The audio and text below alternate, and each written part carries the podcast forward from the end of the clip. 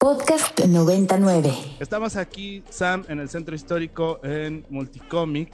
Nos eh, están abriendo las puertas de este espacio y es un verdadero viaje. Por todos lados veo Batmans, veo Spider-Mans, veo Star Wars, veo cosas bien interesantes, bien chidas. Veo también cómics mexicanos. Me acabo de encontrar con una revisión de Calimán que me emocionó mucho. Y está aquí conmigo Raciel, quien es, eh, pues, el cerebro detrás del multicómic LC. ¿Cómo estás, Raciel? ¿Qué tal, hermano? Buen día, todo bien. Oye, platícanos, ¿qué onda con, con Multicomic? ¿Qué podemos encontrar? Invita a la gente que nos está escuchando ahorita que se dé una vuelta. Bueno, pues Multicomic eh, físicamente como tienda existe a partir de fin del año pasado, aquí en el centro histórico, a unas calles del Zócalo. Estamos en Donceles número 54. Y pues bueno, nace como una idea de crear un punto de encuentro para todos los em, amantes del cómic, de la novela gráfica, y que, se tiene como intención que sea como un punto de encuentro, para que no solamente pues sea como una tienda donde nada más vienes, compras y te vas, sino hay un espacio abierto para que te puedas quedar, tenemos una barra de café, una muy buena barra de café, este, para que también puedas disfrutar aquí tus cómics. Tenemos una pequeña comiteca para que también si quieres entrar y te da curiosidad algo, pues bueno, puedes estar aquí hojeando tu eh, edición que tenemos aquí para poder prestarles. Y pues también hay una importante zona de cómic nacional, independiente, que pues ha ido creciendo conforme han pasado estos meses que estamos aquí. Y se han ido sumando más, más personas a estas publicaciones nacionales que pues son un logro ya, ya tenerlas aquí en el punto de venta. Eh, muchas gracias, Raciel, por recibirnos acá. A ver, Oye, querida Sam nos iba a echar una pregunta. Justo, eh, escuchando esto de la importancia que le dan al producto nacional, al talento nacional, ¿cómo es que llegas a descubrir nuevos talentos, a pues indagar en, en, los, en las personas que apenas van empezando y que no tienen todas estas plataformas que en otros países, digamos, tienen mejores oportunidades. Ya, pues bueno, es un tema interesante porque Actualmente eh, tenemos mucha idea de que el cómic, bueno, no solamente el cómic, sino que las publicaciones impresas están quedando olvidadas, que es difícil hacerlo y bueno, un sinfín. Entonces, pues, mm, bueno, claro, con mucho trabajo, eh, varias personas han logrado llevar sus ediciones digitales a el medio físico, a tenerlas impresas y bueno, que, creo que pues son varias editoriales, son, son, es el trabajo de mucha, mucha, eh, mucha banda que está desde hace años trabajando, haciendo ilustraciones, haciendo guiones y bueno, pues al final ya han tenido el, el objeto, ya el libro, el cómic y pues bueno, nosotros somos una tienda que tiene las puertas abiertas para todas estas ediciones que en muchos lados pues no les dan el mismo valor. Entonces aquí ha sido como un punto de encuentro eso con estos editores, ¿no? Como, oye, eh, yo no soy una gran editorial, soy una persona que publicó un libro porque ya tiene mucho tiempo que lo he trabajado y aquí lo tengo, ¿qué, qué tal? ¿Hay la posibilidad de venderlo en esta tienda? Y pues nuestra respuesta es siempre sí, es como, a ver, vamos a ponerlo aquí para que también la gente lo conozca y pues ha sido como también en recomendación, ¿no? Él le dice a otro amigo, otro amigo y bueno, ya ahorita tenemos una zona de cómic independiente bastante interesante. Oye, Raciel, y platícanos, tenemos hoy un invitado que tú desde, desde tu foro decidiste compartirnos, que es eh, Rulo Valdés, que bueno, Rulo es ilustrador y publicista, ha sido director de distintas agencias de publicidad, ha trabajado haciendo cómic en México y también para otros cómics extranjeros y pues por supuesto estamos aquí platicando de Batman, un trabajo que, que desarrolló que está aquí compilado en una, en una edición de lujo, Batman el Mundo, y está bien chido porque está ambientado en la Ciudad de México. Batman llega a la Ciudad de México, pasa por el Palacio de Bellas Artes, pasa por la Torre Latinoamericana, llega a su hotel, obviamente como Bruno Díaz, y luego ya sale como, como el mismísimo Batman. Em, está aquí con nosotros Rulo, que pues nos va a, contar un poco sobre esta experiencia, cómo fue esta experiencia de, de, dibujar Batman, porque además me imagino que es algo que a ti te gusta desde chamaco, ¿no? Y dijiste Batman, me latía, digo, tal vez no era tu favorito, pero ahora ya estás ahí haciendo al Batman, platícanos. Bueno, antes que nada, gracias por la invitación. Eh, es un gusto estar aquí. Y sí, bueno, efectivamente, de hecho, pues Batman es, oh, creo que el superhéroe favorito de todos los niños, junto con el Hombre Araña. Este, ya cuando uno va creciendo, como que se va desarrollando gusto por otros personajes, pero sí, definitivamente, bueno, pues es un personaje que, que tiene un lugar muy particular en mi corazón. ¿Y cómo es que surge eh, tu camino o tus, tus primeros inicios dentro del mundo del cómic y además de creértela y decir, ¿sabes qué? Sí voy a vivir de esto, sí voy a hacer de mi pasión, pues mi, mi sustento también de vida. Esta es una muy buena pregunta y la verdad es que es muy interesante eh, porque siempre es como difícil separar la parte de cuando un hobby se vuelve tu profesión, ¿no? O sea, eh, yo duré muchos años este, trabajando de muchas cosas y luego tuve la, la fortuna de entrar a la publicidad desde muy pequeño, entonces eh, ya una vez que estuve ahí se me daba mucho la oportunidad de dibujar, pero todavía no era como lo que yo quería, ¿no? Todavía yo estaba con esta espinita de lo del cómic, de lo del cómic, y entonces intenté como en varios lugares, estaba yo en una época en la que pues si dibujabas un cómic de un una determinada manera, no sé, ¿no? Mi, cómic era muy japonés para los que dibujaban cómic americano y muy americano para los que dibujaban japonés, ¿no? Entonces como que sentía que no encajaba en ningún lado. Y bueno, pues estuve un rato trabajando como en varios proyectitos así, o sea, siempre es como arrocito de todos los moles, ¿no? Así como tocando puertas y viendo casi casi quién quería dibujar un cómic, hasta que tuve la, bueno, entré a un proyecto, eso no fue suerte porque no estuvo tan padre, que fue el proyecto de Calimán Regresa, pero pues el proyecto no se terminó desarrollando, ¿no? Pero como que me dio muy buenas bases para para, para saber que sí, lo que quería hacer era cómic. Y entonces ahí fue cuando mi compadre Oscar Amador y se acercó y me dijo, bueno, pues a ti te gusta escribir eh, bueno, más bien si a mí me gusta escribir y a ti te gusta dibujar, ¿por qué no lo hacemos y lo publicamos en web? Total, ahí nada más nosotros nos tenemos que editar. Y fue una experiencia muy padre porque fue empezar a producir, a producir, a producir.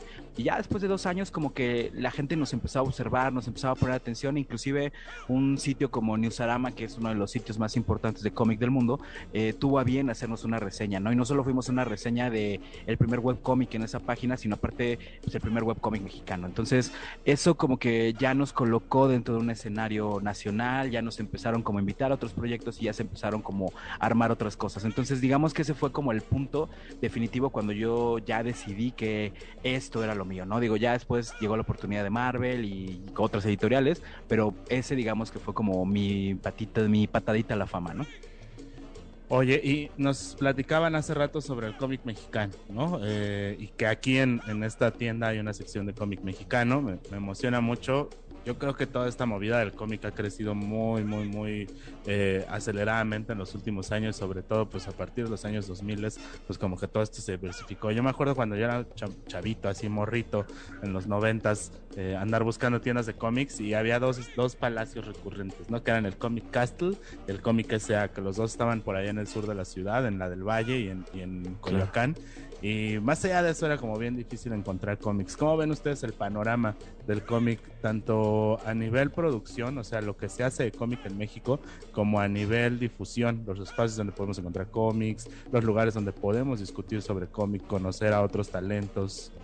Creo que ahorita en este momento la escena está como repartida en dos partes, ¿no? Los que viven pensando que el cómic en el pasado era una joya y entonces todo era increíble y entonces piensan que ahorita no hay como mucha escena de cómic nacional. De hecho, ahorita afortunadamente hay eventos como La Mole que le dan experiencia, este espacio a artistas eh, que están empezando y a, gente que ya está un poquito más consolidada como para que vayan y muestren sus proyectos. Pero yo creo que ahorita es un muy buen momento por todo lo que está pasando, ¿no? Por las películas de Marvel, por todo esto para hacer geek, ¿no? Y por lo mismo, también es un momento muy interesante como para la gente que se lo ha tomado muy en serio y que se ha profesionalizado mucho en esto, pues a ir publicando sus propios proyectos. Obviamente, todavía no hay una industria que sea como enteramente autosustentable, pero hay proyectos que la verdad van, van logrando irse como ganando no solamente el corazón y irse generando fans, sino también como que les van dando seguimiento, ¿no? Que en ese sentido también, pues es un, o sea, tener lugares como Multicomic que de repente nos dan como los espacios o nos dan como como eh, el, nos, nos acobijan un poquito como para tener un punto de distribución de nuestros cómics, pues también ayuda un montón, ¿no? Pero yo creo que es un buen momento para, para el cómic, creo que están pasando cosas padres y creo que hay muchos autores, ¿no? Todos los lunes descubro que llegué muy tarde a mi fin de semana. Efraín Huerta. Escucha Chilango Radio por Ibero 90.9.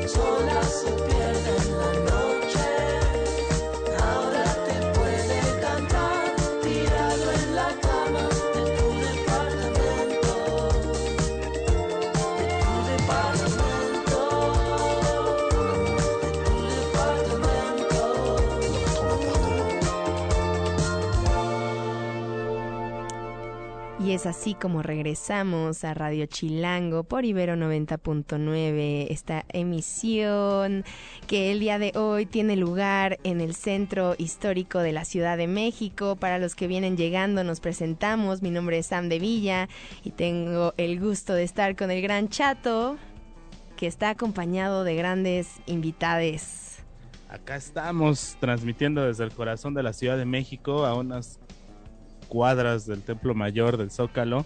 y estamos aquí en una tienda de cómics pasándola chido. Vengan a visitarnos. Estamos aquí en Doncel 54, Multicomic, Libros y Café. Y bueno, pues también les comparto mi Twitter para que me escriban y me compartan cosas. Isaac-chato, Isaac con doble A.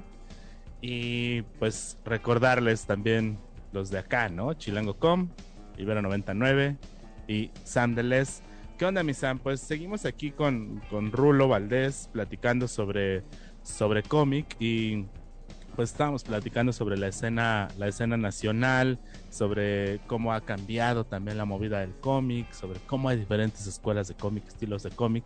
Y ahora pues lo que me gustaría preguntarles la de cajón, ¿no? La que siempre aventamos. ¿Qué consejo le darías a algún morro, morra, morre que está allá afuera y que quiera entrarle al mundo del cómic? Este, pues ¿qué, qué consejo le darías? ¿Por dónde? Ok, eh, bueno, esa siempre es una pregunta divertida porque tiene jiribilla, ¿no? Eh, yo creo que lo principal es tener como tolerancia a la frustración. Definitivamente el, cómic es una chamba totalmente de práctica, es una chamba totalmente de aprendizaje. Eh, en ese sentido, la verdad es que también publicar en México definitivamente es un acto muy punk de resistencia, ¿no? O sea, siempre hay que tratar de mantener como la frente en alto, tratar de estar moviendo proyectos y tratar de, sobre todo de meterte a todo lo que se pueda, ¿no? Entonces, pues, ¿qué les recomiendo eh, a los chavos? Pues que se den cuenta que, que no solamente como cualquier trabajo, es, eso, este lo tienes que tomar en serio y como cualquier trabajo no se trata solamente de dibujar, se trata de cómo te mueves, cómo te vinculas con la gente, eh, cómo vendes tu propio trabajo y también cómo te profesionalizas en ello, ¿no? A veces me tocan artistas que son muy buenos, pero no te saben armar un pitch de presentación, ¿no? A veces me tocan artistas que son muy buenos, pero no son muy buenos administrándose, ¿no? A veces tienen proyectos muy interesantes, pero no somos buenos quizás en la parte de la distribución, ¿no? O nos cuesta trabajo ir a hacer negocios, o nos cuesta, o sea, pensamos que por nuestro trabajo, pues ya eh, alguien va a llegar mágicamente y a vender nuestros cómics, ¿no? Qué chido se escucha esto, Rulo. Y tengo una última pregunta. Y es que estás diciendo cómo fue tu trayectoria y el armarla en México es lo que te ha impulsado. Y tengo una pregunta sobre tu experiencia en haberla logrado y haber roto un cierto patrón aquí en México y el renacer esta cultura de, de los cómics, de armarla siendo artista, pero ¿cómo fue la diferencia entre enfrentarte ante complicaciones dentro de tu país y después salir al, al mundo competitivo de entre varios lugares como Estados Unidos, Japón, que tienen una una técnica y una cultura mucho más con más posibilidades.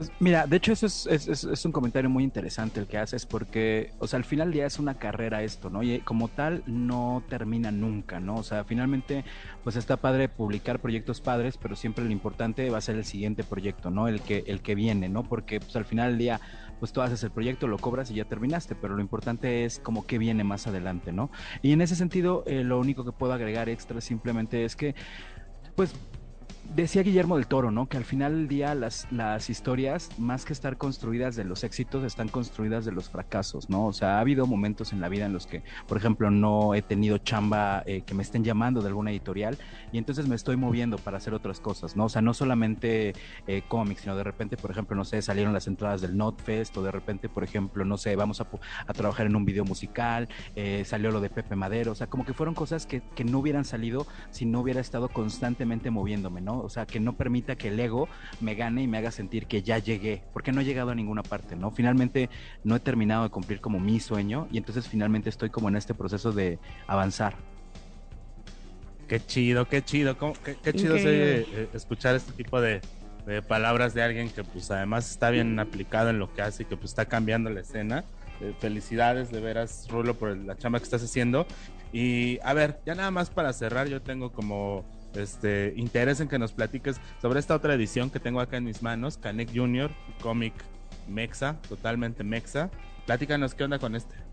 Pues justamente hablando de eso, de los sueños, eh, pues en algún momento dado que estábamos buscando algún proyecto que, saliera, pues decidimos eh, lanzarnos para hacer nuestro propio cómic. De hecho, es padrísimo porque de hecho, gracias a Canek Junior, eh, la chamba, el cómo se refleja México, cómo se refleja ahora sí que esta vida chilanga, pues fue que les llamó la atención para pues que finalmente me consideraran para el proyecto de Batman el Mundo, ¿no? Entonces, la verdad es que es un proyecto bastante chido, que además es un proyecto que pueden encontrar aquí en Multicomic, y la verdad es que pues es un proyecto al que pues, le tengo todo el cariño del mundo, ¿no? que, wow, qué personaje es el gran Rulo Valdés que tuvimos la oportunidad de tener el día de hoy en Radio Chilango. La verdad es que nos dejas pensativos con grandes, eh, con grandes frases que hasta me gustaría tatuarme, pero bueno, eh, eso será en otra, en otra ocasión. Muchas gracias Rulo por estar el día de nosotros con el día de hoy con nosotros y recuérdanos nuestras tus redes sociales para topar tu trabajo, además eh, encontrar esta edición de La vida chilanga expuesta en, en cómics, traducida en cómics. Ah, muchas gracias. Yo te diseño el tatuaje sin bronca, ¿eh? Uy, sí, por favor, se armó. Ya, aquí lo escuchas. Así, súper. Eh, me encuentras en rulo-valdés con doble S en todas mis redes sociales. Estoy así en Instagram, en Twitter y en Facebook. Y a ver, Raciel, platícanos qué onda acá con el multicomic, cómo los encontramos en redes sociales, cómo podemos visitar la tienda, cuál es el horario, qué onda. Bueno, estamos en Donceles número 54, a una calle del Metro Allende. En redes sociales estamos tal cual, así, multicomic, libros y café. Y pues bueno, estamos de lunes a viernes de 11 a 7, el sábado de 11 a 8 de la noche. Y pues estén pendientes siempre en las redes porque publicamos las novedades y también los eventos que tenemos. Por ejemplo, casi siempre tenemos invitados especiales como Rulo en esta ocasión. O mm, los sábados estamos dando clases de dibujo gratis, igual para que se anoten y cáiganle de 4 a 5. Y bueno, un sinfín de, eventos que tenemos aquí como punto de encuentro de cómic, novela gráfica y eh, café en el centro de la Ciudad de México. Pues ya estufas, mis morros, morres, morras, cáiganle aquí al multicomic, vénganse a dar un rol y aprovechen también para darse un rol por el centro histórico. Y pues a propósito de que estamos en el centro histórico, tenemos otro invitado el día de hoy que nos va a platicar de un proyecto bien interesante de arte contemporáneo, una exhibición que se acaba de inaugurar en el Palacio de la Autonomía, aquí a unas cuadras, justo a unos metros de donde están los sagrados templos de nuestros antepasados mexicas, allí, allí está desarrollando esa expo. Santiago Borja va a estar por acá en un minuto más. Podcast 99. No, 90. 99.